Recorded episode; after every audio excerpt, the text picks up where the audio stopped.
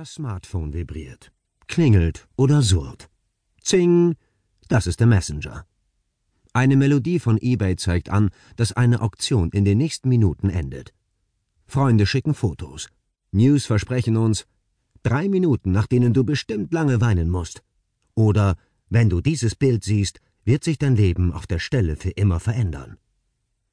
Das Netz ist eine Welt der Wunder. Politiker betreiben simples Selbstmarketing, statt ihre eigentliche Arbeit zu tun und fordern uns im Gegenzug auf, mal schnell unser Verhalten zu ändern. Am besten natürlich langfristig und nachhaltig. Manager fordern harsch immer mehr Extrameilen von uns ein, die alle ihre Probleme beseitigen. Für jede Schieflage in unserem Leben gibt es im Internet Rat von allerlei Coaches und Therapeuten. Es gibt Heilslehren und Globuli. Spezialmilitante empören sich unentwegt gegen überhaupt alles, meist sehr vehement. Darunter sind viele sogenannte Trolle und Hater. Sie fluten Hass oder sadistische Obstruktion. Unternehmen mischen sich schmeichelnd mit gesponserten Meldungen in die sozialen Netzwerke hinein. Es sind lästige Wölfe, die dem naiven Rotkäppchen die wunderschönen Blumen tief im Wald zeigen und es vom Wege locken wollen. Sie haben weiße Pfoten. Aus einem anderen Märchen, nachdem sie schon Kreide gefressen haben. Ablenkung im Sekundentakt. Ein Hirnquickie nach dem anderen. Ein Tor in Barcelona. Eine hühnergrippale Taube auf den Osterinseln. Jetzt wieder verstörende Verschwörungstheorien über geheime Konzentrationslager. Unterirdische Städte für Reiche nach dem Atomkrieg über Chemtrails oder von Black Goo. Was davon bitte ist jetzt wichtig? Was stimmt denn nun? Ist es uns überhaupt wichtig, ob es stimmt? Wollen wir wirklich viel Wahres wissen? Wirklich eine Menge lernen oder einfach nur Entertainment konsumieren?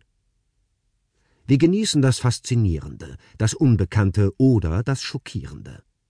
Unsere Aufmerksamkeit wird besonders vom Schrillen, Extremen und Exotischen eingefangen. Wir schwelgen. Es gibt eine ganze Industrie, die die Überschwemmung mit solchen Hirnquickies dazu nutzt, uns etwas nebenbei per Werbung oder Neudeutsch über Ads zu verkaufen oder einzureden.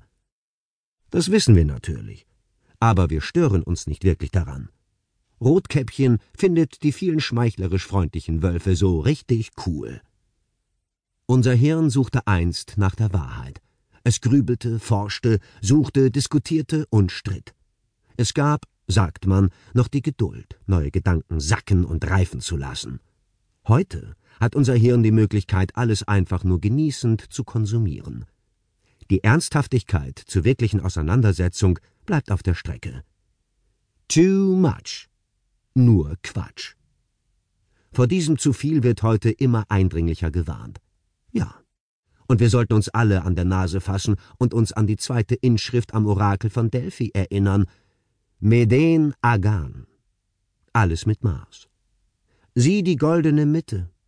Bleib auf dem Weg.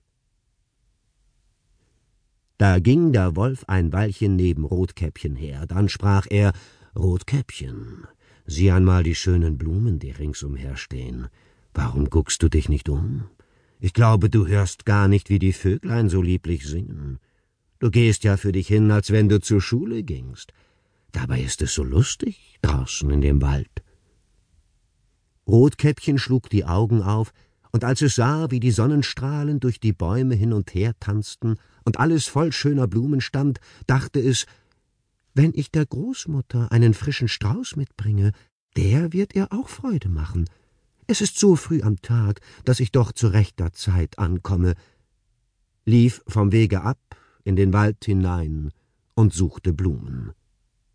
Und wenn es eine gebrochen hatte, meinte es, weiter hinaus stände eine schönere, und lief danach und geriet immer tiefer in den Wald hinein. Erinnern Sie sich an diesen Text aus den Grimmschen Märchen? Den bekamen wir vorgelesen. Blumen und Wölfe lenken uns vom Wege ab. Das wird hier das große Thema sein. Im bunten Leben gibt es wundervolle Blumen, giftige Beeren, manchmal essbare Pilze und viele, viele Wölfe mit speziellen Absichten, die Rotkäppchen auf ihre speziellen Abwege führen wollen.